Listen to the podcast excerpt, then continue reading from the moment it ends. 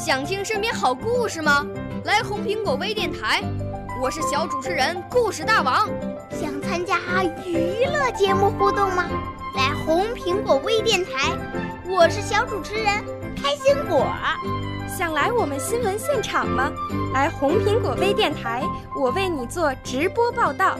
想有个机会脱口秀吗？来红苹果微电台，我带你在精彩栏目中互动开讲。我们的语言魅力在这里提升，我们的儿时梦想从这里起航。大家一起喜羊羊。少年儿童主持人，红苹果微电台现在开始广播。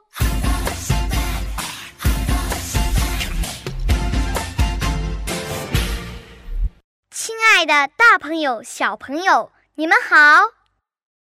现在是北京人民广播电台红苹果微电台“静好说节气”的节目时间。我是来自湖南省浏阳市人民路小学的小主播耿静好。岁月静好中，请随我感受四季变化。我五岁啦，来自从前。我六岁啦，来自陕西。我九岁，来自广东。我十二岁，来自北京。我们都是红苹果微电台小小主持人。今天我要说的节气是立冬。立冬节气在每年的十一月七日或八日，是二十四节气中的第十九个节气。我国古时民间习惯以立冬为冬季的开始。《月令七十二候集解》说：“立，见始也。”又说：“冬，终也。万物收藏也。”意思是说，秋季作物全部收晒完毕，收藏入库。动物也已藏起来，准备冬眠。看来，立冬不仅仅代表着冬天的来临，完整的说，立冬是表示冬季开始，万物收藏、规避寒冷的意思。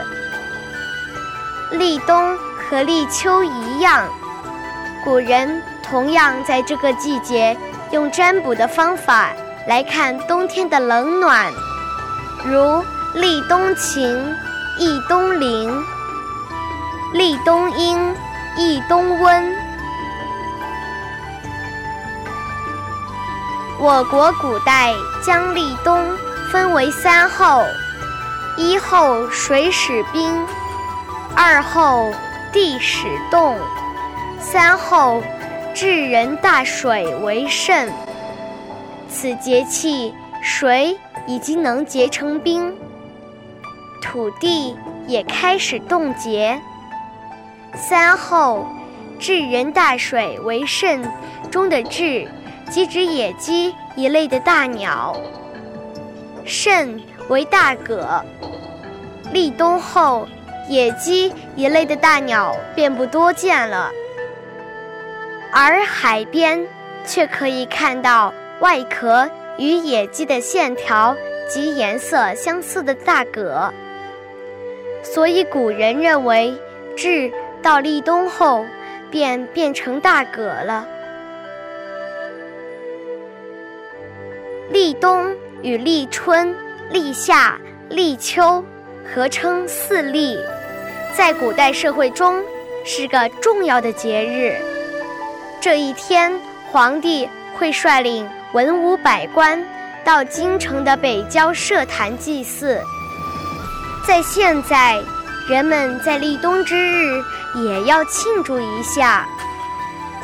我国过去是个农耕社会，劳动了一年的人们，利用立冬这一天。要休息一下，顺便犒赏一家人一年来的辛苦。有句谚语：“立冬补冬，补嘴空。”就是最好的比喻。我们来听听唐代诗人李白是怎么说的吧。立冬，动笔新诗懒写，寒炉美酒时温。醉看墨花月白，恍疑雪满前村。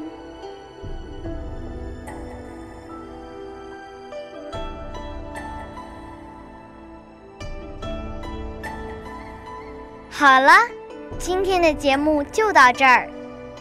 更多精彩，请锁定北京人民广播电台红苹果微电台。我是静好，我们下期再会。少年儿童主持人，红苹果微电台由北京电台培训中心荣誉出品，微信公众号：北京电台培训中心。